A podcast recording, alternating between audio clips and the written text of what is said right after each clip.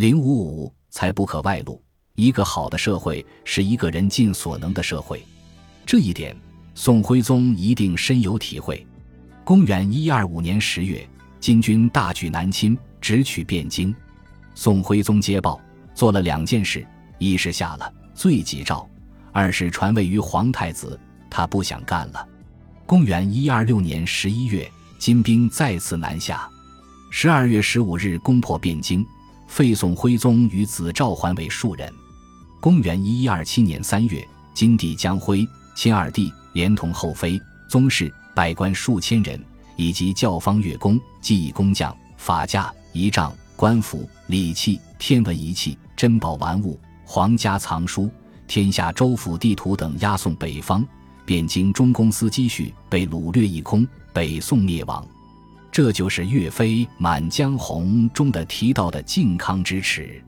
据说宋徽宗听到财宝等被掳掠，毫不在乎；等听到皇家藏书也被抢去，才仰天长叹几声，背上了亡国之君的骂名。他不在乎，他在乎的是艺术，是文化。这真有艺术家的风范。宋徽宗被囚禁了九年，公元一一三五年四月甲子日，终因不堪精神折磨而死于五国城。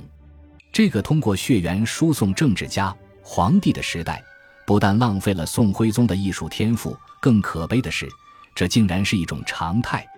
其实，众生芸芸，岂止是一个宋徽宗的人生发生了错位，干上了自己不想干，还非要干的职业。一个对政治不感兴趣的人当了皇帝，你还能要求他什么呢？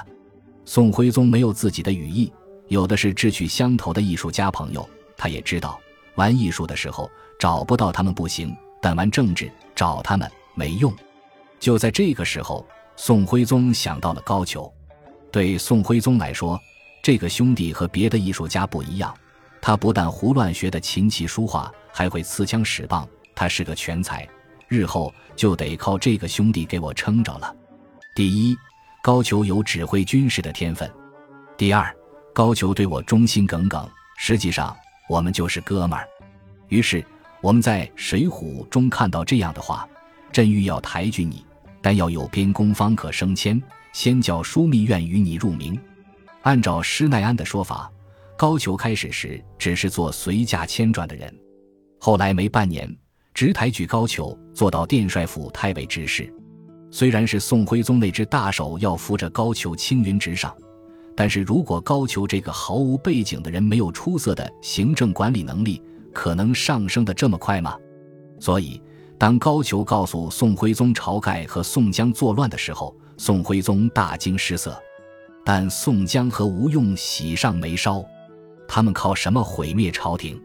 暴力。这是宋江和吴用的想法。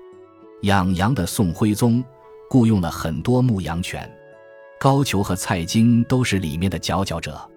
但是平时他们并不尽职尽责，毕竟羊太多，丢一两个的算啥？只要我的羊不出事，管你闹腾呢。于是想通过偷羊招安的灰太狼宋江、吴用着急了，于是他们不偷羊了，改咬牧羊犬。就柴进杀高廉。话说宋江把柴进救了之后，夺转高廉许多家财，共有二十余辆车子，叫李逵、雷横先护送上梁山去，然后又把高廉一家老小良贱三四十口处斩于市。在得胜回梁山坡的过程中，所过州县，秋毫无犯。这不明摆着朝牧羊犬来的吗？高俅疼得嗷嗷直叫。好。以前你们偷羊，我睁只眼闭只眼；现在你们咬我，我就只有公事公办了。公事公办的高俅，不但让梁山进入了宋徽宗的视野，也满足了梁山发展人才的迫切需要。正如一些网友所分析的，梁山之所以造反难成，是因为非常缺少自己的人才培养体系。这么多年来，他们一直从事挖墙脚的工作，且收效甚微。人才在哪？一言以蔽之，他们都去当牧羊犬去了。高俅因此胸有成竹地向阳关宋徽宗介绍了一条两种牧羊犬。此人乃开国之初河东名将呼延赞嫡派子孙，单名换个卓字，是两条铜鞭，有万夫不当之勇，渐受汝宁都统治，手下多有精兵勇将。